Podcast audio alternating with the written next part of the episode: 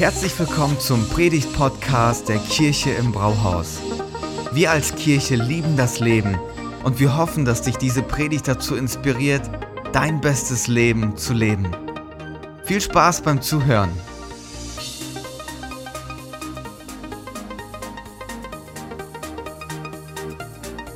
Einen wunderschönen guten Morgen. Vielen Dank für die lieben Worte. Und äh, es ist schön hier zu sein. Ich war vor knapp einem Jahr das letzte Mal hier und äh, wenn man wieder eingeladen wird, ist es äh, auch irgendwie in der Form von Wertschätzung. Da habe ich nicht so viel falsch gemacht beim letzten Mal. Ähm, und ich glaube, ähm, auf dieser Gemeinde liegt ein besonderer Ruf Gottes, ein Segen Gottes. Deswegen ist es ein Vorrecht für mich, heute hier zu sein. Und wie genial ist es, eine Herzschlag-Season zu haben. Ganz kurz noch was zu Gemeindegründung. Ähm, als wir angefangen haben, war meine große Frage, ähm, hat Düsseldorf nicht schon genug Kirchen? Gibt es nicht schon genug Kirchen? Reicht es nicht? Sollte man nicht bestehende Kirchen unterstützen? Und das ist ein guter Punkt, aber ähm, ich habe folgenden Vergleich, warum Gemeindegründung so wichtig ist. Mit einer Angel angelt man einen Fisch. Mit mehreren Angeln angelt man mehrere Fische, aber mit einem Fischernetz erreicht man eine Vielzahl, eine größere Menge von Fischen. Und das ist der Gedanke hinter Gemeindegründung, zu sagen, wir wollen ein Fischernetz haben, verschiedene Gemeinden die ihre Netze auswerfen und Menschen erreichen mit der guten Botschaft von Jesus Christus. Und gerade wenn es um Gemeindegründung geht, das, was Gemeindegründer brauchen, ich meine, ich, ich kenne die Story, wir haben auch, sind einfach aufs Wasser gegangen und Josh und Nikki genauso. Der Josh hat angefangen als Postbote zu arbeiten und nebenbei Kirche zu gründen. Äh, das, was man braucht, ist auf der einen Seite Leute, die sagen, hey, wir beten für euch. Und das ist absolut ein Segen zu wissen, das sind Leute, die beten und halten einem äh, den Rücken frei geistig. Und dann gibt es Leute, die sagen, hey, wir kommen mit, wir packen mit an, wir helfen mit äh, bei der Gemeindegründung. Und dann gibt es die Leute, die sagen, weißt du was, ich glaube, das ist nicht nur eine gute Idee, weil das fragst du dich ja, gerade Josh und Nikki auch, mit kleinen Kindern alles zurückzulassen. Was tue ich meiner Familie an? War es wirklich Gott oder war es nur eine schlechte Pizza gestern? Äh, und wenn dann Leute da sind, die sagen, hey, wir sind so überzeugt, dass es nicht nur eine gute Idee, sondern eine göttliche Idee ist und wir sind so davon überzeugt, dass wir bereit sind, Geld da reinzustecken, das ist nochmal sowas, oh, okay, scheinbar muss es doch von Gott sein, wenn andere auch dabei sind und sagen, finanziell das Ganze zu unterstützen. Und das Tolle ist bei Gemeindegründung, ihr werdet vielleicht nie jemanden aus der Gemeinde treffen, aber das, was wir machen mit unserem finanziellen Segen ist, wir, wir sehen einen Samen und können Teil davon sein, haben Anteil davon, dass Menschenleben verändert werden an diesem Ort. Und das ist eine riesengroße Ermutigung und für uns auch zu sehen, wir können einen Unterschied machen, nicht nur in dieser Stadt, sondern darüber hinaus. Deswegen vielen Dank, dass ihr Gemeindegründung unterstützt und dass ihr nicht nur eine Perspektive für Gifhorn habt, sondern eine Perspektive für das Reich Gottes. Richtig stark. Und der Vers, der Schlüsselvers aus dieser Season, Esra 1, Vers 5, ist der Hammer. Ich habe schon dem Thomas gesagt, den werde ich klauen, der ist so gut. So machten sich alle auf den Weg, die der Herr dazu bewegt hatte, in Jerusalem seinen Tempel zu bauen. Das ist ein Vers, der begeistert. Gott möchte uns bewegen, sein Haus, sein Reich mit ihm zu bauen. Aber es ist faszinierend, wie schnell wir von Begeisterung zu Lethargie kommen. Ein Beispiel aus meinem Leben, als Thomas mich gefragt hat, hey, hast du Bock nochmal vorbeizukommen? Ich so, yeah, Kirche im Brauhaus, ich bin am Start. Und dann habe ich mein Bahnticket gebucht und gesehen, wie lange ich von Düsseldorf nach Wolfsburg in der Bahn sitze mit FFP2-Maske. Ich kam, das kam mir gar nicht so lang vor und auf einmal war meine Begeisterung ein wenig äh, reduzierter. Und äh, ich muss mich selber daran erinnern, wie bekomme ich diese Begeisterung wieder zurück. Und deswegen habe ich mir gedacht, es war super darüber zu predigen, über Enthusiasmus und Leidenschaft. Und eigentlich ist die Predigt nur für mich, aber vielleicht könnt ihr auch ein bisschen was mitnehmen, wie wir neue Menschen voller Begeisterung und Leidenschaft werden, die sich von Gott bewegen lassen. Wenn du mitschreibst, dann kannst du Folgendes oben drüber schreiben, bewegt durch den Geist Gottes. Bewegt durch den Geist Gottes. Ich bin ein sehr rationaler Mensch und äh, ich bin nicht so ein Fan von so Pep Talk, ne, wo Leute einen versuchen zu ermutigen. Äh, wenn mein Fußballverein verliert, Borussia Dortmund, der beste Verein in Deutschland, den es gibt, und alle sagen, oh ja, ja, stimmt, ich bin zu nah bei Wolfsburg dran. Äh, naja, auf jeden Fall, dann sagt meine Frau manchmal Dinge wie, ist ja nicht so schlimm, die gewinnen ja vielleicht beim nächsten Mal. Wie jetzt? Das hilft mir gar nicht, das bringt mir überhaupt gar nichts. Also sie, meint es wirklich gut, aber das bringt mir überhaupt gar nichts. Oder in christlichen Kreisen gibt es ja so Sachen, das Beste liegt vor uns, wir sind mehr als Überwinder. Und ich denke so, äh, wirklich jetzt? Also, und ich habe festgestellt, dass ich, ähm, dass ich da wirklich umkehren muss, weil ich da sehr kritisch war und sehr zurückhaltend und dann gesagt habe, nee, nee, das ist nicht mehr, das ist ein bisschen, ein bisschen oberflächliches Statement. Und dann habe ich Sprüche 4, Vers 18 gelesen. Der Weg der Gottesfürchtigen ist wie der erste Sonnenstrahl am Morgen, der immer heller leuchtet, bis das das volle Licht des Tages erstrahlt. Und ich habe festgestellt, das ist der Wille Gottes für mein Leben. Er möchte, dass mein Leben heller wird. Er möchte, dass mein Leben besser wird, dass ich in den nächsten Tag reingehe und erwarte, Gott, dies ist der Tag, den der Herr gemacht hat. Und ich habe festgestellt, ja, ich, ich möchte das ist für mich kein Pep-Talk, ein positives Reden, sondern ich sage ein Ja zu der Verheißung, die Gott über mein Leben spricht. Und es liegt an mir, das anzunehmen. Und ich habe festgestellt, oh, ich glaube, da muss ich eine innere Korrektur vornehmen. Und ich wünsche mir diesen echten Enthusiasmus für mein Leben. Und wenn es um Enthusiasmus geht, habe ich einige Beobachtungen gemacht, wenn es um Enthusiasmus geht. Das erste ist, Enthusiasmus ist das Benzin im Motor unseres Lebens. Jede großartige Errungenschaft im Leben wurde durch Menschen erreicht, die enthusiastisch waren. Enthusiasmus macht das Unmögliche möglich. Enthusiasmus gibt mir die Energie. Es ist Benzin im Motor meines Lebensautos. Du kannst das beste Ziel haben, wenn du kein Benzin im Auto hast, wirst du nie an diesem Ziel ankommen. Ohne Enthusiasmus wird das Leben langweilig, monoton und zur eintönigen Routine. Enthusiasmus bringt Forscher dazu, Nächte durchzuarbeiten, in dem Versuch, Medizin für Krankheiten zu finden. Enthusiasmus bringt Sportler dazu, dass sie außergewöhnliche Sportler werden und Rekorde brechen. Du brauchst Enthusiasmus in deinem Leben. Wir alle brauchen einen Grund, um jeden Morgen neu aufzustehen. Viel zu viele laufen mit langem Gesicht herum, empfinden Gleichgültigkeit, Langeweile oder einfach nur Erschöpfung. Es ist für viele leicht, eine Kirche zu starten. Oh, was Neues fängt an. Aber 66 Jahre weiter begeistert Kirche in Gifhorn zu, zu bauen, das braucht mehr als nur ein Glücksgefühl oder eine positive Predigt am Sonntag, sondern wir brauchen einen Enthusiasmus, eine Begeisterung, die von Gott kommt. Wir müssen uns neu von Gott bewegen lassen. Und das Wort Enthusiasmus kommt eigentlich aus dem Griechischen, aus zwei Wörtern. Entheos, Entheos. Entheos bedeutet in oder aus und Theos ist Gott. Also in oder aus Gott geboren. Enthusiasmus ist also nicht einfach irgendwas Oberflächliches, sondern Enthusiasmus ist der ein Resultat aus einer engen Beziehung mit Gott. Enthusiasmus ist nicht einfach nur eine Gefühlsstimmung, es ist ein geistliches Resultat einer engen Beziehung zu Gott. Und das ist mein zweiter Punkt. Enthusiasmus ist das Resultat einer engen Beziehung zu Gott und das ist ungemein wichtig. Mein dritter Punkt ist, Enthusiasmus erwächst aus einem Verständnis, warum wir Dinge tun, warum wir Dinge tun. Paulus schreibt Folgendes an die Gemeinde in Korinth. Er schreibt im 1. Korintherbrief, Kapitel 15, Vers 57, Haltet daher unbeirrbar am Glauben fest, meine lieben Geschwister, und lasst euch durch nichts vom richtigen Weg abbringen. Setzt euch unaufhörlich und mit ganzer Kraft für die Sache des Herrn ein. Ihr wisst ja, dass das, was ihr für den Herrn tut, nicht vergeblich ist. Wir arbeiten voller Enthusiasmus. Warum? Weil wir wissen, wir tun alles, was wir tun. Wir tun es mit ganzer Kraft für den Herrn. Und für einige ist es so, ja, das ist irgendwie schwierig zu greifen, weil wenn jetzt Thomas sagt, ja, äh, könntest du Sonntagmorgen früh kommen und ein bisschen Laub vorne fegen, damit es ordentlich aussieht boah, wirklich? Hast du keinen anderen Dummen gefunden, der es für dich machen kann? Früh, sonntagsmorgen, ey, das ist der einzige Tag, wo ich ausschlafen kann und dann soll ich.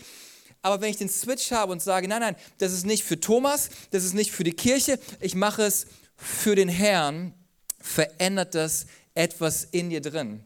Ich habe das bei mir in der Familie erlebt. Ähm, meine Frau war auf einer Frauenkonferenz und wir waren, ich war mit meinen beiden Mädels zu Hause, sind mittlerweile 13 und 15, damals 4 und 6 Jahre alt und es gab richtig gutes Essen, Tiefkühlpizza, Tiefkühllasagne, Tiefkühl, whatever.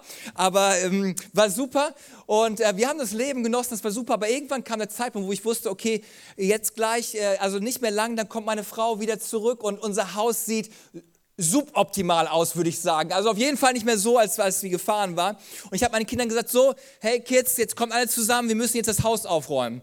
Und ihr könnt euch vorstellen, vier und sechs Jahre, es war nicht so, yeah, Haus aufräumen. Es war eher so, wirklich, wir wollen Film gucken, ich muss noch spielen, habe da keine Zeit für. Und habe gesagt, okay, wie kriege ich sie motiviert? Wie kriege ich sie motiviert? Herr, schenkt mir Weisheit. Und dann war es so, hey, lass uns für Mami das Haus wunderschön herrichten, dass sie sich richtig wohlfühlt. Für Mami? Ja klar, für Mami, ja, ich mach das. Ja, und ich werde noch ein Poster basteln und keine Ahnung was. Und du hast Sechsjährige mit dem Staubsauger und mit dem Wischmopp und alles mögliche und Plakate, die gebastelt worden ist. Warum? Weil es für Mami war.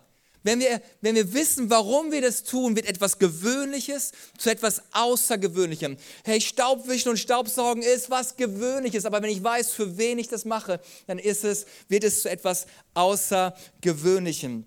Warum waren sie so begeistert? Weil sie wussten, es ist für Mami diejenige, die leckeres Essen macht, diejenige, die mir den Po abgeputzt hat, diejenige, die mir Geschichten vorgelesen hat. Das ist für meine Mama. Und ich glaube, das ist das, was wir immer wieder brauchen. Warum tun wir das? Mit anderen Worten, wenn du, wenn du Kellner bist, wenn du Hausfrau bist, wenn du Geschäftsführer bist, wenn du eine Kleingruppe leitest, was auch immer du tust, wie sollten wir arbeiten?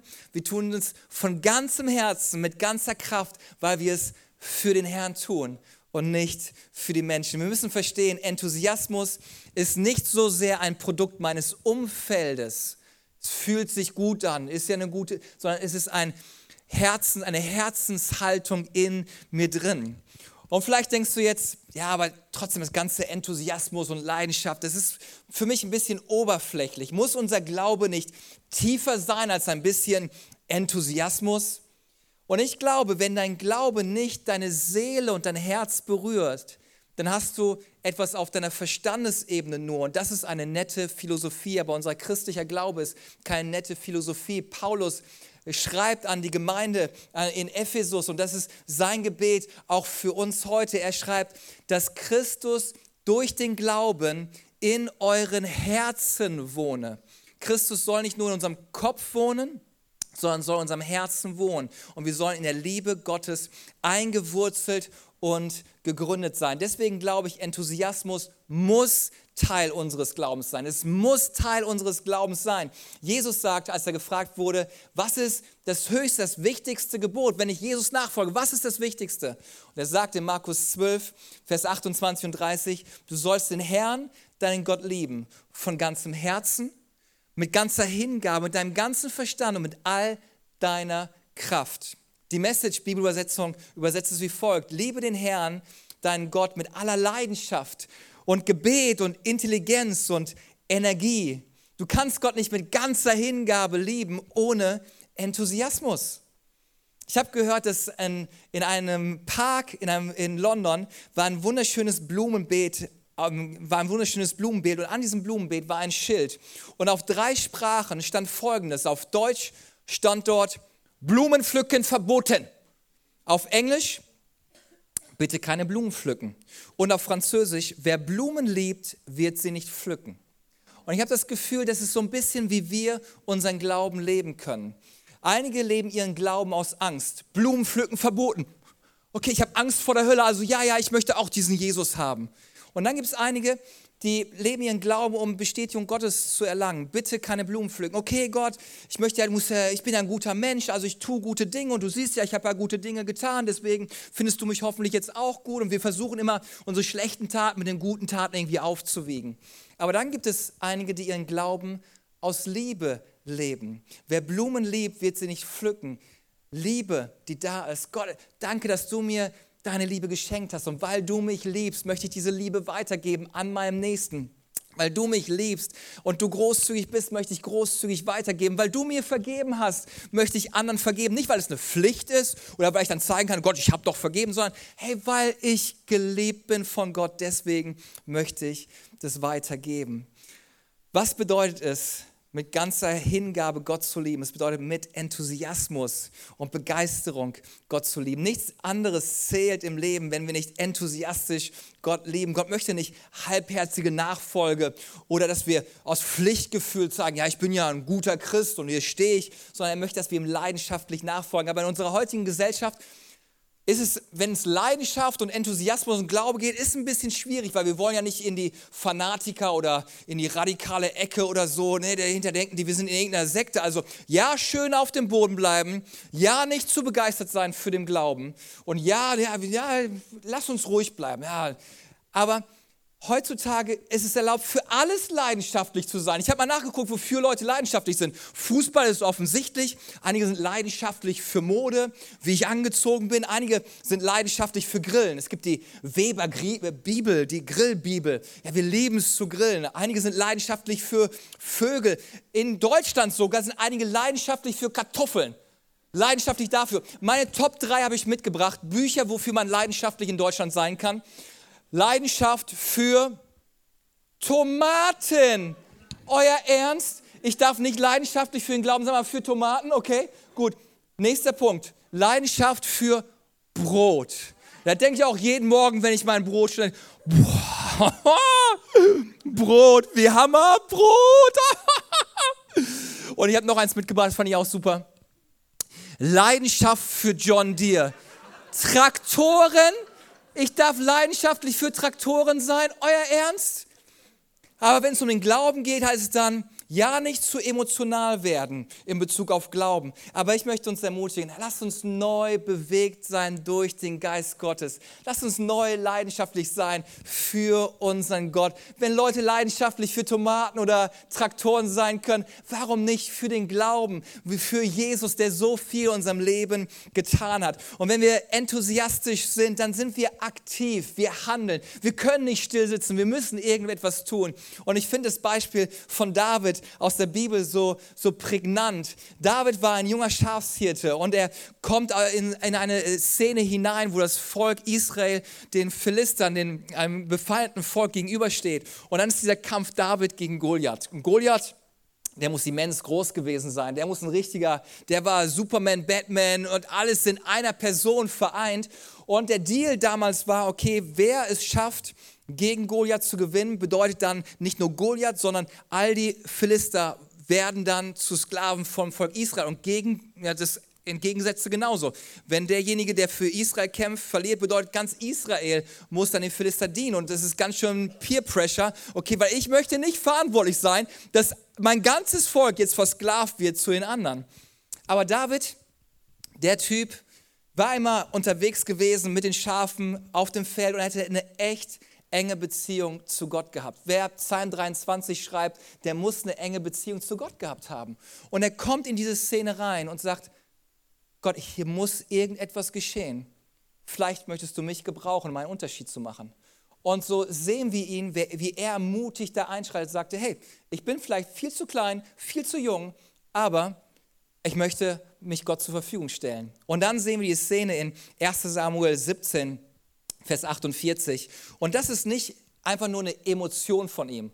Ach, ich hatte mal eine gute Idee oder ich fühle mich gerade so danach, gegen einen Riesen zu kämpfen, sondern er war bewegt von Gott. Und dann lesen wir, und es geschah, als der Philister sich aufmachte und näher an David herankam, da lief David eilends von der Schlachtreihe aus den Philister entgegen. Er lief eilends. Also ich hätte gedacht, ah, mal gucken, vielleicht stolpert er ja der Riese, dann muss ich gar nicht mehr viel machen. Oder nein, er lief ihm entgegen von der Schlachtreihe aus den Philistern entgegen und David griff mit seiner Hand in die Tasche und nahm einen Stein heraus und er schleuderte und traf den Philister an seine Stirn und der Stein drang, drang ihm in die Stirn ein und er fiel auf sein Gesicht zur Erde. Was für eine tolle Kindergeschichte, ne? Also, da habe ich mal, als ich das den Kindern vorgelesen habe, habe ich ein bisschen was weggelassen, weil ich gedacht habe, ganz schön brutal. Naja, aber das, was ihr seht, ist, Enthusiasmus ist aktiv, er handelt. Viele Leute fragen, was Gott eigentlich für sie tut. Gott, was tust du eigentlich für mich? Gott, du könntest jetzt mal hier auch wirklich was machen.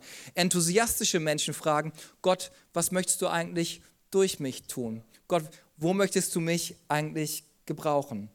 Wir werden geboren, wir leben und wir sterben.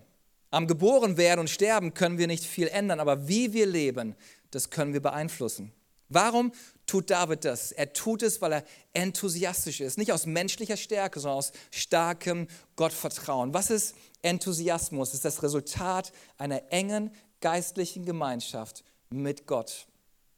Aber diesen Enthusiasmus, den kann man auch verlieren. Und das sehen wir auch am Beispiel von David. Als er jung war, zog er in den Krieg und ließ sich von Gott gebrauchen, aber irgendwann ist er bequem geworden. Irgendwann war er nicht nur irgendein Schafshirte, sondern er war König von Israel. Er hatte jede Menge Leute, die alles für ihn gemacht haben. Er musste nicht mehr kochen, er musste sich vielleicht noch nicht mal die Schuhe zubinden, alles wurde für ihn gemacht.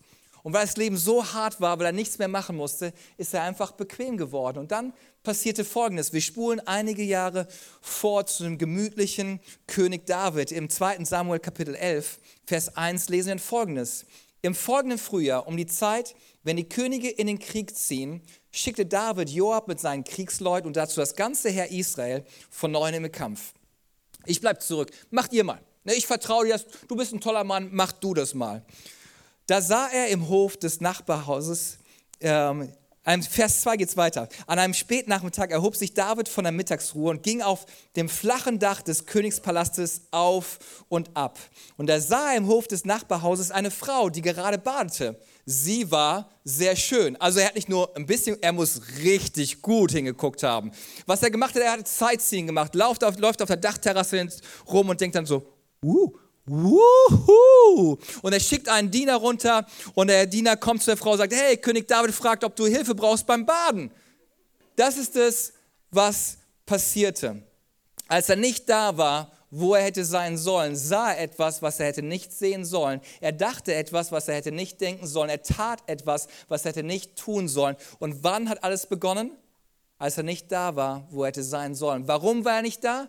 Weil er seinen Enthusiasmus verloren hatte. Als Kind lief er enthusiastisch in den Kampf, um Gott zu dienen. Als König lief er apathisch auf der Dachterrasse herum. Und wie kann es passieren, dass jemand, der so leidenschaftlich für Gott war, auf einmal irgendwie, sein, irgendwie unterwegs war? Ich glaube, sein Problem war, dass er seinen Fokus verloren hatte. Sein Fokus, wofür bin ich eigentlich da? Gott, wofür hast du mich hingestellt? Was ist meine Berufung für mein Leben? Wenn du Christ bist, Würdest du sagen, dass du voller Enthusiasmus bist, bist du voller Entheos, gefüllt mit Gott. Wir greifen an, wir vertrauen neu Gott. 25.000 Euro in der Herzschlagseason, gar kein Problem, lass uns für 50 glauben. Oder ist es so, boah, jetzt übertreiben die mal, 25 in der Inflation und echt schwierige Zeit und dann Geld von den Leuten zu fordern. Wo bist du? In deinem Glauben? Bist du Entheos oder bist du eher an den Ort gerutscht, wo es um mehr Bequemlichkeit geht? Hey, ich weiß, ich sollte anderen helfen, aber ich laufe lieber auf meiner schicken Dachterrasse rum. Ich mag es halt bequem. Ich bin eher der gemütliche Typ. Weißt du, Stefan, du bist noch jung, aber irgendwann wirst du auch älter werden und dann wirst du auch zur Vernunft kommen. Dann wirst du so wie wir. Vielleicht ist es auch so, dass du sagst, ja, ganz ehrlich, ich habe so lange hart gearbeitet und mich immer wieder in die Kirche reingebracht, jetzt sind mal andere dran. Oder hey, großzügig geben, hey, warum haben wir hier das Gebäude? Weil ich das gemacht habe. Jetzt sind andere Leute dran, die die Verantwortung übernehmen.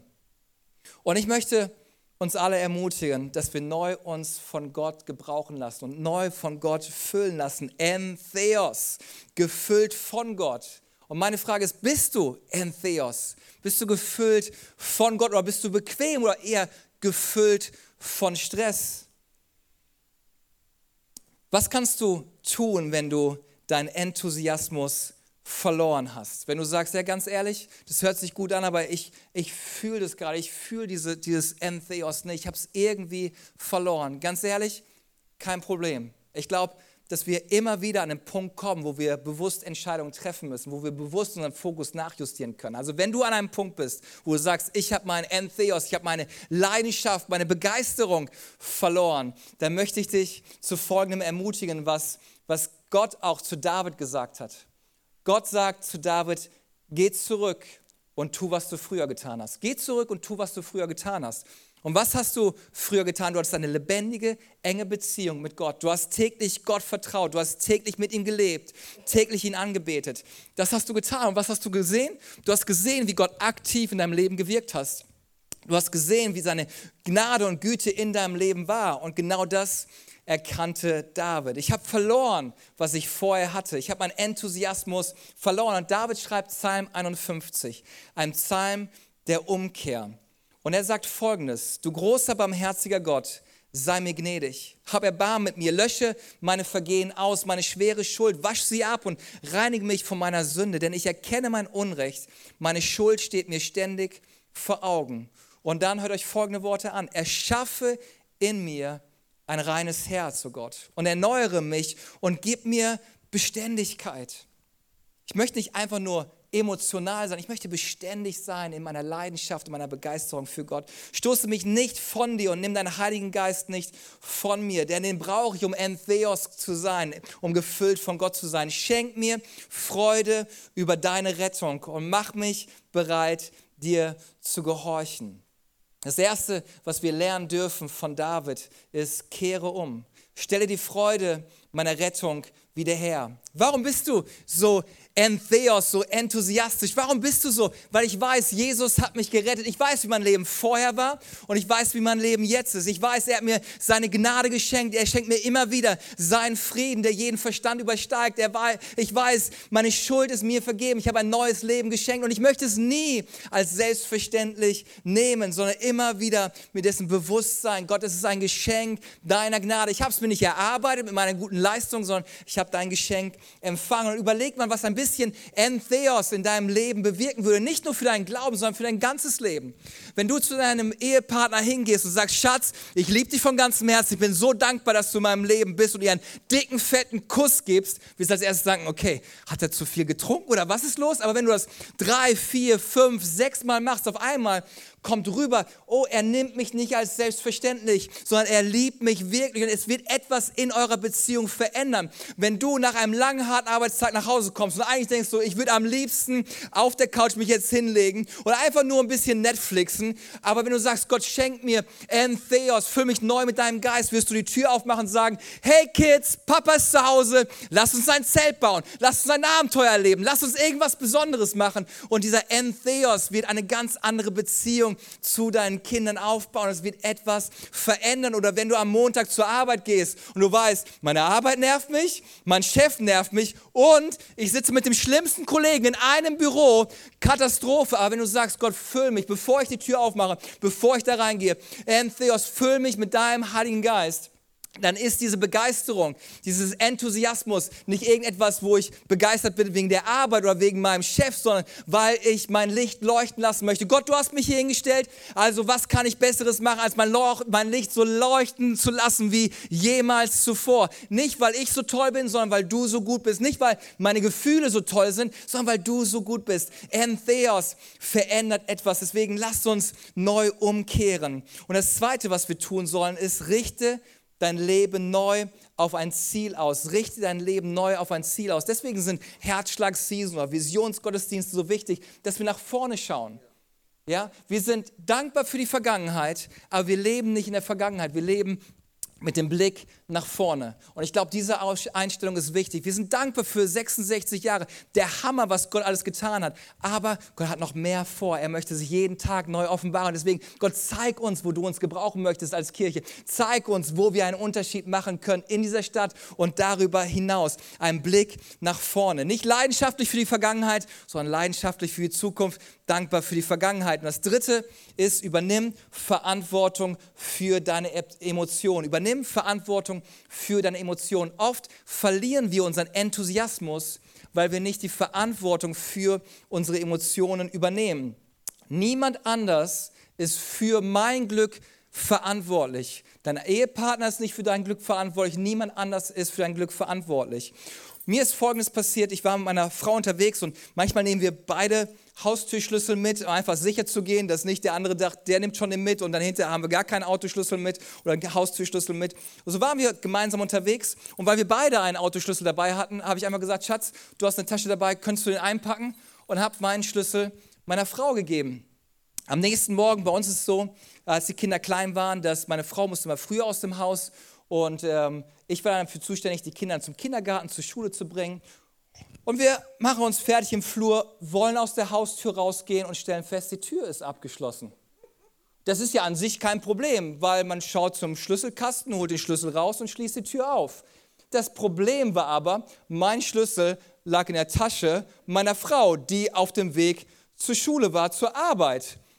Also habe ich gedacht, gut, was, was können wir jetzt irgendwie machen? Und wir haben dann voll überlegt, also ich habe überlegt, die Kinder haben, waren leicht an der Panik, ich habe schon gemerkt, die waren schon erste Tränen, die gekullert haben. Also habe ich gedacht, gut, dann gehen wir halt einfach durchs Küchenfenster. Habe alle Küchenfenster freigeräumt, den Blumenkasten weggestellt, Fenster aufgemacht und die Kinder einzeln rausgehoben. Die Nachbarn haben gedacht, ist das jetzt ein neues Spielchen, was sie spielen? Naja, aber wir haben es irgendwie hinbekommen. Aber so oft passiert uns genau das Gleiche dass wir vor verschlossener Tür stehen, vor der Tür unseres Glückes und sagen, ja, ich kann ja nicht glücklich sein, weil die haben mich hier eingesperrt, weil ich irgendjemand anders den Schlüssel für mein Glück gegeben habe.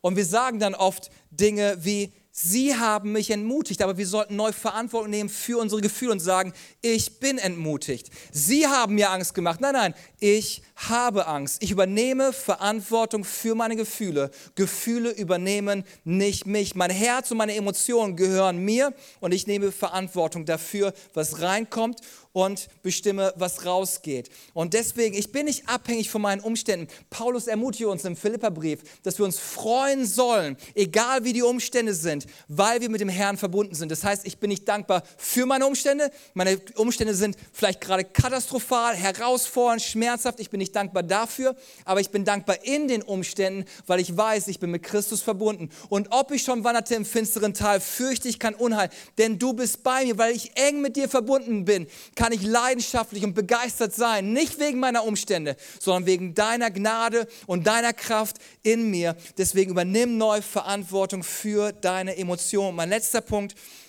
und dann sind wir gleich beim Ende, suche Gottes Nähe. Suche Gottes Nähe. Suche Gottes Nähe. In der Bibel lesen wir von, von zwei Jüngern die leidenschaftlich Gott, äh, Jesus nachgefolgt sind. Sie waren Nachfolger von Jesus, dachten, er ist der Messias und er ist der Hammer und wir folgen ihm nach und lassen alles zurück und sind bei ihm und dann stirbt Jesus. Und für sie fällt ein riesen Kartenhaus zusammen, weil sie dachten, hey, wir haben alles auf eine Karte gesetzt und jetzt ist alles umsonst gewesen. Und sie drehen sich um und gehen wieder zurück ihren gewohnten Weg, da wo sie herkamen. Und ich finde es ein gutes Bild, was oft in unserem Leben passieren kann, ist, wir haben geglaubt. Jesus, wir sind dir doch nachgefolgt. Wir haben dafür gebetet und wir haben geglaubt, dass du das tust und jetzt ist es nicht passiert. Ich dachte, wenn ich so alt bin, bin ich schon längst verheiratet. Ich dachte, wenn ich so alt bin, habe ich schon Kinder. Ich dachte, wenn ich so alt bin, habe ich ein Haus. Ich dachte, ich dachte und jetzt ist es nicht so. Und wir verlieren unsere Leidenschaft und machen halt das, was wir sonst auch immer gemacht haben und gehen zurück. Und während die Emmaus-Jünger auf dem Weg zurück sind, begegnet Jesus ihnen. Und er macht es auf eine Art und Weise, die sie als erstes ihn nicht erkennen lassen. Und so kann es in unserem Leben auch passieren, dass Gott in unserem Leben ist und wir erkennen ihn gar nicht. Und sie sind gemeinsam mit ihm unterwegs und er unterhält sich mit ihnen und erklärt ihnen das Ganze, was da passiert ist. Und dann laden sie ihn ein, gemeinsam mit ihm zu Abend zu essen. Und als er das Brot bricht, fällt es ihm wie Schuppen vor den Augen, denken, das ist Jesus. Und dann sagen sie folgendes, Matthäus 24, Vers 32. War uns nicht zumute, als würde ein Feuer in unserem Herzen brennen, während er unterwegs mit uns sprach und uns das Verständnis für die Schrift öffnete. War nicht ein Brennen in mir, als ich nah bei Jesus war? Da war was in mir. Ich habe mich distanziert, aber eigentlich, wenn ich nah bei ihm bin, wenn du das Gefühl hast, hey, mir fehlt das Brennen gerade, liegt es nicht daran, dass, dass Jesus dich nicht weiter gebrauchen möchte, dass er nicht gut ist, sondern dass du dich entfernt hast von dem Feuer, was er dir schenken möchte. Ich habe folgende Geschichte gelesen, die mich ermutigt hat. Ein junger Christ, der von ganzem Herzen Gott nachfolgen wollte, ging eines Tages zu einem alten Mann, von dem er gehört hatte, dass sein ganzes Leben Jesus Christus voller Hingabe, voller Leidenschaft nachgefolgt ist. Der alte Mann saß auf seiner Veranda mit seinem Hund. Da stellte der junge Mann diese Frage. Warum ist es so, dass viele Christen die ersten zwei, drei Jahre nach ihrer Bekehrung Jesus von ganzem Herzen enthusiastisch nachfolgen, aber dann in eine Routine verfallen und nur noch mehr oder weniger regelmäßig in die Kirche gehen? Ich habe gehört, dass du anders bist. Trotz deines hohen Alters folgst du Gott immer noch leidenschaftlich nach. Menschen sehen etwas in dir, was man in kaum jemand anderen sieht. Was macht dich anders? Der alte Mann lächelte und antwortete, lass mich dir eine Geschichte erzählen. Eines Tages saß ich hier auf der Veranda in der Sonne mit meinem Hund. Da lief plötzlich ein großer weißer Hase durch unseren Garten. Mein Hund ist sofort aufgesprungen und hinter dem Hasen hergelaufen. Er jagte den Hasen über die Felder voller Leidenschaft. Angezogen durch das laute Bellen kamen bald weitere Hunde hinterhergelaufen. Was für ein Anblick war es, den Rudel Hunde zu sehen, die bellend über die Felder jagten. Schließlich Jedoch hörte ein Hund nach dem anderen mit der Jagd auf, frustriert durch das lange Laufen, außer mein Hund, der weiter enthusiastisch den Hasen jagte. In dieser Geschichte liegt die Antwort zu deiner Frage. Der junge Mann war ein bisschen verwirrt und dachte, das hat jetzt nichts mit meiner Frage wirklich zu tun gehabt und verstand nicht, was er sagen wollte. Und fragte den Mann, ich verstehe das nicht, was ist die Verbindung zwischen einer Hasenjagd und einer enthusiastischen Nachfolge von Jesus? Du hast nicht verstanden, sagte der alte Mann, weil du nicht die richtige Frage gestellt hast. Die Frage lautet, warum haben die anderen Hunde mit der Jagd aufgehört? Und die Antwort zu der Frage ist, sie hatten nie den Hasen gesehen. Solange du nie eine Begegnung mit Gott hattest, seine Liebe, seine Vergebung, seine Gnade erlebt hast, wird der christliche Glaube für dich immer eine Last sein. Ich muss es tun. Das müssen wir jetzt irgendwie machen. Jetzt müssen wir noch hier, gehört ja dazu zur Kirche, eine Kollekte zu geben. Aber wenn du Gott erlebt hast, seine Liebe erlebt hast, ändert das alles. Und das wünsche ich mir für uns, dass wir immer wieder eine Begegnung mit Gottes Gegenwart haben, dass wir immer wieder uns füllen lassen von ihm, von seinem guten Heiligen Geist, dass wir Entheos werden, gefüllt mit Gott.